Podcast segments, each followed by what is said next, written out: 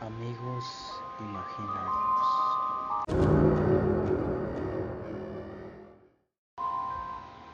Buenas tardes, doctor. Buenas tardes. Tome asiento, por favor. Claro, doctor. Dígame. ¿Qué lo trae aquí? Tengo un problema, doctor, y quiero que me ayude. Necesito ayuda de un profesional. Mire, déjale cuento. Todo comenzó cuando un día vi a mi hijo mirando por la ventana de su dormitorio. Cuando yo le pregunté qué era lo que veía, mi pequeño Dani me contestó solamente, hay un hombre allá afuera, parado en el patio mirándome. Inmediatamente pensé que se trataba de un pervertido. Los hay a montones en este mundo. ¿No le parece, doctor? Fui a la cocina, agarré el cuchillo y salí al patio con una furia que no me cabía entre las manos, dispuesto a cortar sus pelotas, claro. Pero me di cuenta de que no había nadie. Enojado claramente, regresé a la habitación de mi hijo a preguntarle por qué me había mentido. Pero mi pequeño hijo lo único que pudo hacer fue mirar hacia afuera y repetirme lo mismo.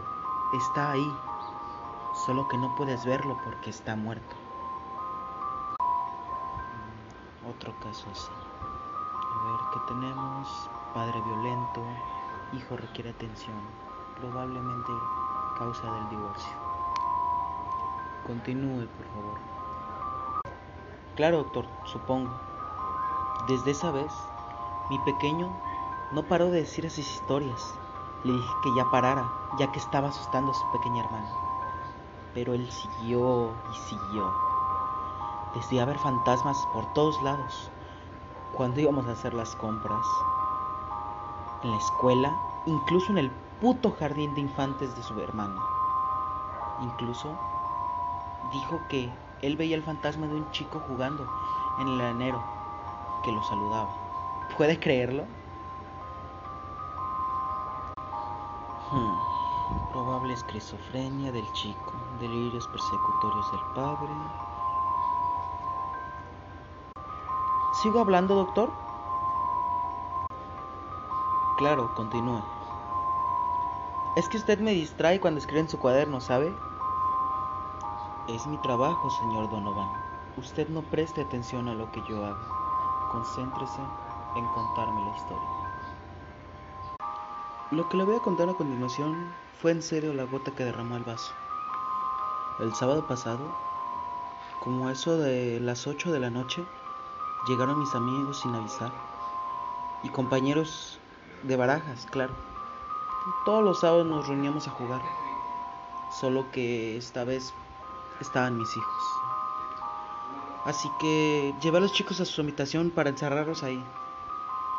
Les dije, no hagan mucho ruido, porque papá quiere pasar un juego tranquilo con sus amigos. Mi pequeña no dijo nada. Ella siempre ha sido muy callada. Por otro lado, el pequeño Dani empezó con sus quejas. Dijo que el hombre del patio no los iba a dejar dormir, que cada vez estaba más cerca y que tenía mucho miedo. Porque el hombre no era un fantasma común, sino algo mucho más aterrador.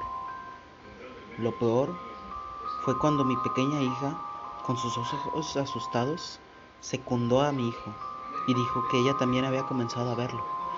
Incluso me mostró un dibujo que había hecho de aquel monstruo.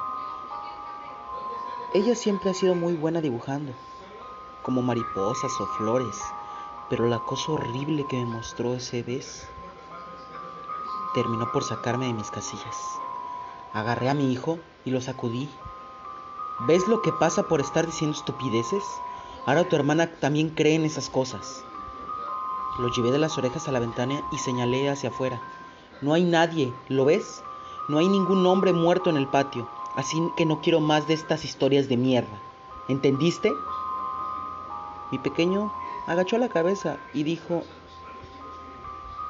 Está bien, papá. Y no volvió a decir ninguna palabra. Pero en su mirada me hizo creer que traería problemas esa noche.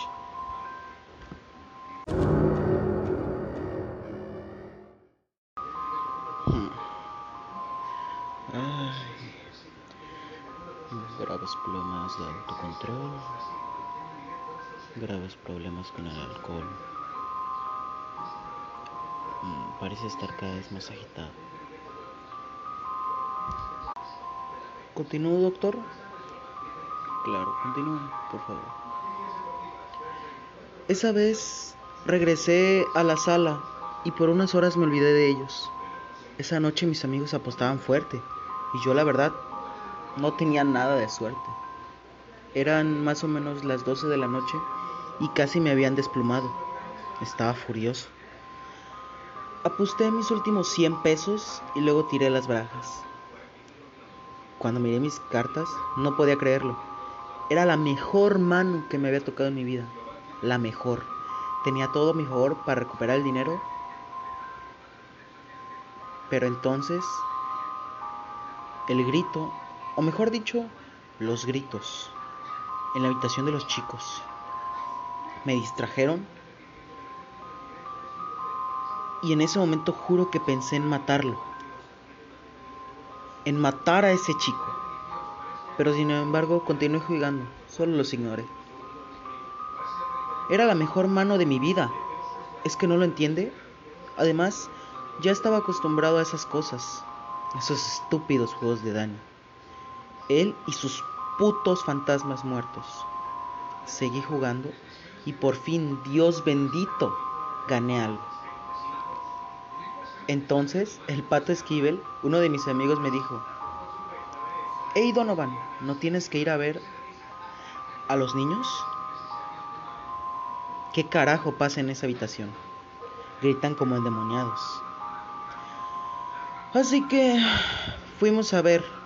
Yo fui el primero a entrar en, la habitación. Estaba muy borracho. Y... ¿Qué fue lo que vio? Adicción al juego y otras demás causas. Le reitero, doctor, estaba borracho, muy borracho.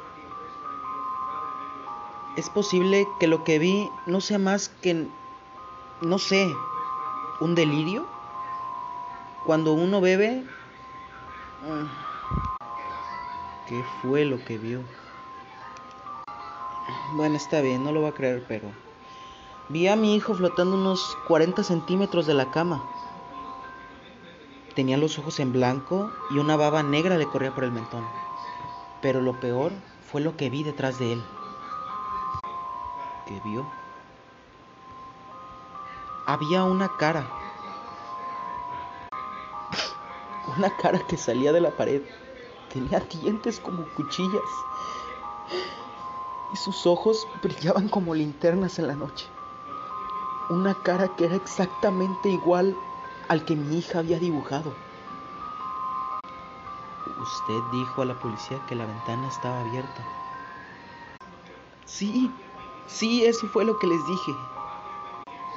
También les dijo que su hija menor no se encontraba en la habitación. Después de atender a Dani y sacarlo de su trance, o lo que diablos fuera eso, comenzamos a buscarla. Dani gritaba que el hombre del patio se la había llevado. Pero pues obviamente no le creíamos. Lo buscamos por todos lados, aunque no pudimos encontrarla.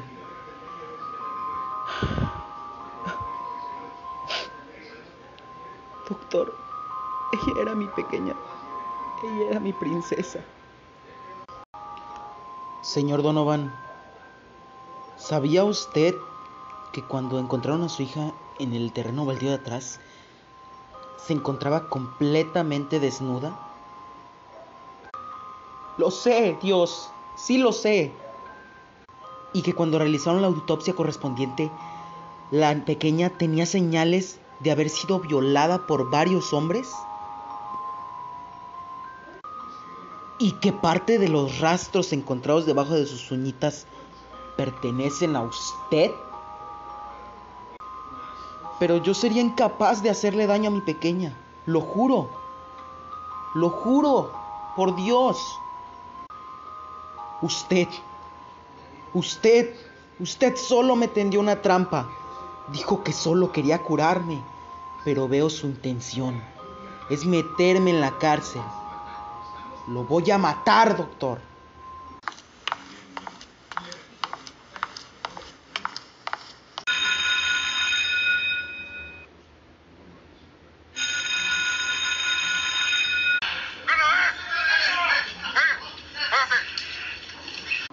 No, no fui yo, doctor. No podría ser capaz de hacerle pequeño a mi hijita. Sé que soy un miserable borracho, pero debe creerme. Doctor, ¿se encuentra usted bien?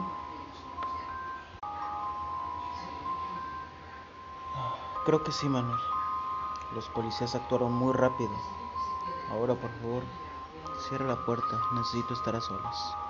Debo terminar el informe. Está bien, doctor. Lo dejaré a solas. ¿Qué es esto?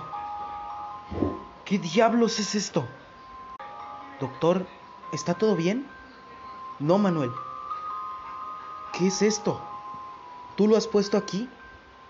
¿Qué es, doctor? Es el dibujo que me contaba ese hombre en sus historias. ¿Qué es lo que dice ahí abajo, doctor? ¿Dónde? No tengo mis lentes aquí. Aquí están. ¿Qué, ¿Qué, es esto? Dice, no es esquizofrenia, no es alcohol, no es adicción al juego. Existe. ¿Y qué dice? ¿Se encuentra detrás de usted observándolo por la ventana?